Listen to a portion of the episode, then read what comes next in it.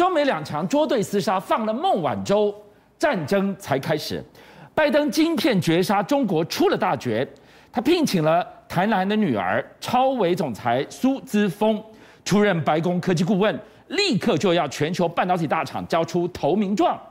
另外一方面，在中国大陆这边，我们注意到 C 九幺九居然缺席了今年的珠海航空展，这就看到了美国加大力道围堵，已经起了断吹奏效的作用。没有错，中美对抗，我们看到中国受了很重的伤，可是美国不可能没有受伤。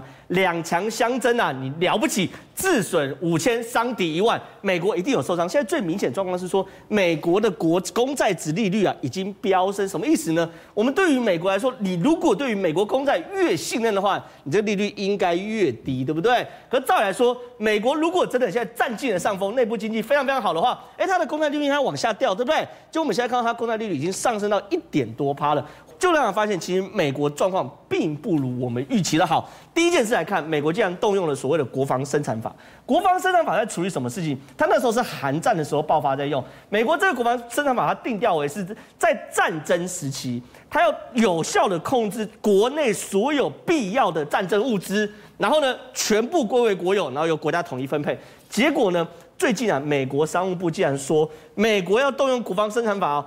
对于美国的公司，要你确定你到底手上有多少晶片，然后对于供应商台积电、三星、海力士还有 Intel，要提交客户名单、库存跟生产计划，什么意思？这叫勾稽比对啊！他要确定啊，比如说我美国自己内部的公司，假设 MD 好了，我今天哎交给美国的名单，说我跟台积电买一百片晶片，那你台积电交出来要几？也要一百片啊？你如果交一百二十片的话，我回头就去罚所谓的台，呃，回头就去罚所谓的 AMD 啊。或者是说，他要确保台积电、三星、海力士和 Intel 不要把晶片卖给敌国。你看，它是客户名单、库存跟生产计划，这对每一家晶片商都是最高机密中的最高机密。美国没在跟你讲的，你十一月八号前交出就是交出，他要确保每一片晶片都用在对抗中国之上。第二个讯息，这是苏之峰。苏之峰，我们都知道他在台南出生，之后求学都在美国求学。可原则上，他是个台湾人，没有错。可是呢，白宫啊，在九月二十二号公布哦，苏之峰担任科技顾问，这成为一个非常重磅的讯息。我既然要对中国大陆发起的晶片包围狙击战，我就要找一个懂晶片的人。那我再问一下问你，既然要找个懂晶片的人，为什么找的是 AMD 总裁，不是找 Intel 的执行长？为什么？台湾连结嘛，苏之峰他之所以是个台湾人，我们要强调他对台湾的关系，并不是说我们要去贴他光哦，而是他担任 AMD 的总裁的时候，他做了一件事，让 AMD 彻底弯道超车 Intel。很简单，过去 AMD 跟 Intel 的商业模式是一样的，我这边做晶片设计，晶片设计完由我自己的晶片制造厂来去做制造。Intel 至今都是这样子，Intel 晶片设计部门一直都很好，可他晶片制造部门一直搞不定七纳米，对不对？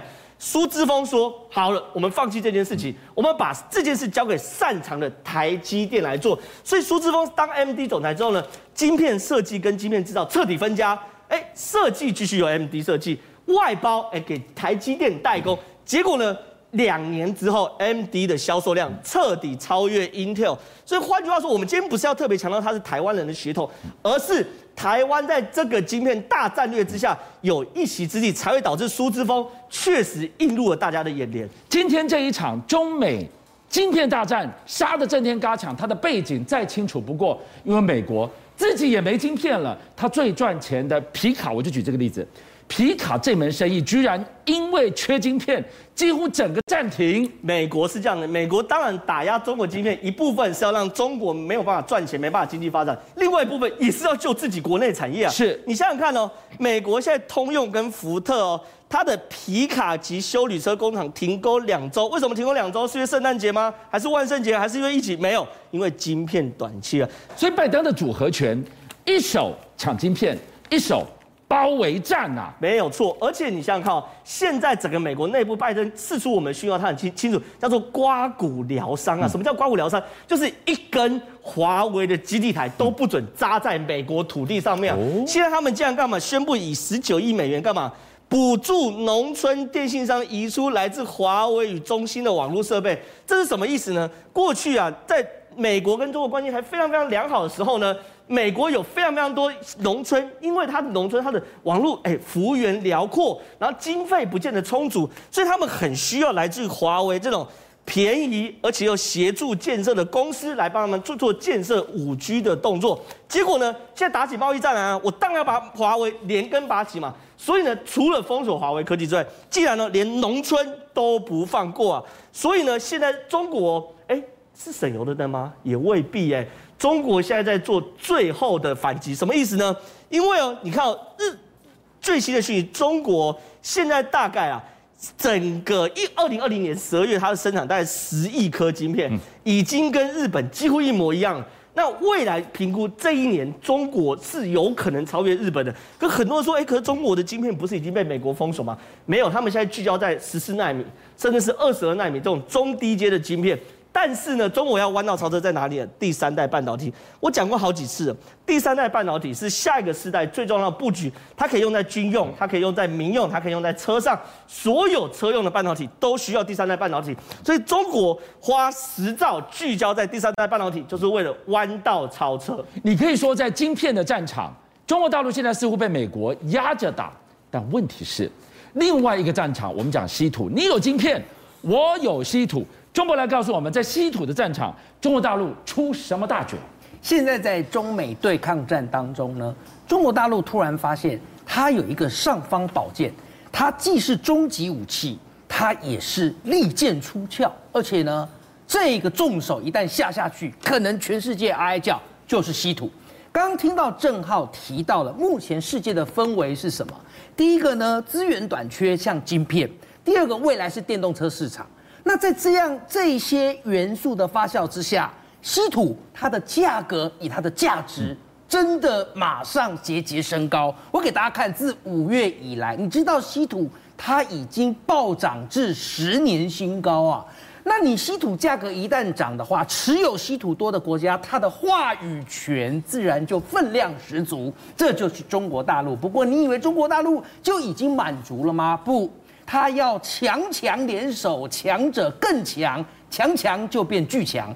他们现在大陆的稀土排名前六大的五矿稀土，这个五矿稀土，哎呀，来头不简单呐、它可是属于中国大陆国务院国资委百百投控。所谓百百控股的意思，就相当于我们台湾的话叫国营事业。这五矿稀土呢，就在前几天他就公告了。我要跟排名第二的中铝集团也是关谷的哦，还有一个呢是大家比较不知道的，你晓得稀土帝国在指哪一个市吗？哪一个省吗？嗯，江西的赣州市，他也跟江西赣州市这个所谓号称稀土帝国的说，我们要一起什么战略重组与合并。哇，虽然现在还没有开跑，但一旦真的这么做的话，中国大陆未来预计会有全世界稀土。八成的话语权，我看美国队长，你真的可能会不是对手了。好，这个核武等级的武器，稀土握在手，何止强强强强强联手？是背后观众朋友，我们看到了什么？国家需要你的时候，国际做先锋啊！对啊，你看我刚刚讲，为何它是终极武器？因为你对外，你在世界的战略上，你可以对付美国，但是在对内的肃清以及斗拳斗上面，它也可以当成拆雷的武器呢。来，俊相，你晓得我们知道恒大集团它是名气，但是它最近濒临破产边缘。那你要中国大陆的领导层直接纾困还得了？那不等于开纾困之大门，以后大家全比照吗？那我就东东把它摆成烂尾楼，让你政府来救就好啦。所以中国大陆官方领导层不方便直接出手，怎么办？那就叫这些具有官股色彩。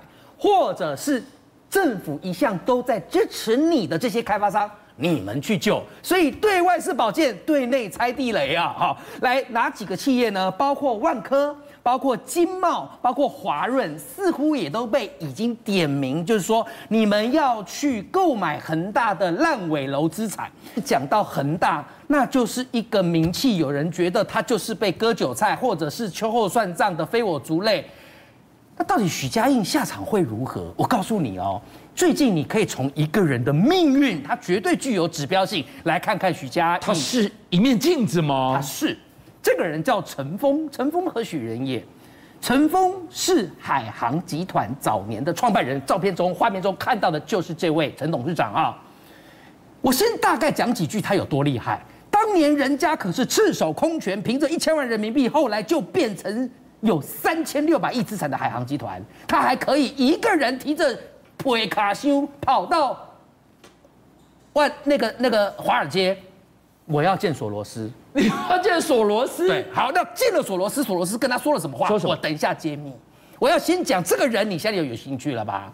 结果这个人他真的让海航集团嘣嘣嘣，从一九八零年代变成了中国大陆当时的第二大名气，前四大航空公司，但。然后呢，就最近哦，就公告说，陈峰他现在啊已经被涉嫌犯罪被拘捕。我坦坦白讲，你十七个月前就不见了，你现在跟我讲他被拘捕，其实我们很多人觉得陈峰可能在这十七个月就是被控制、被软禁，而且陈峰的持股已经全部清零完成。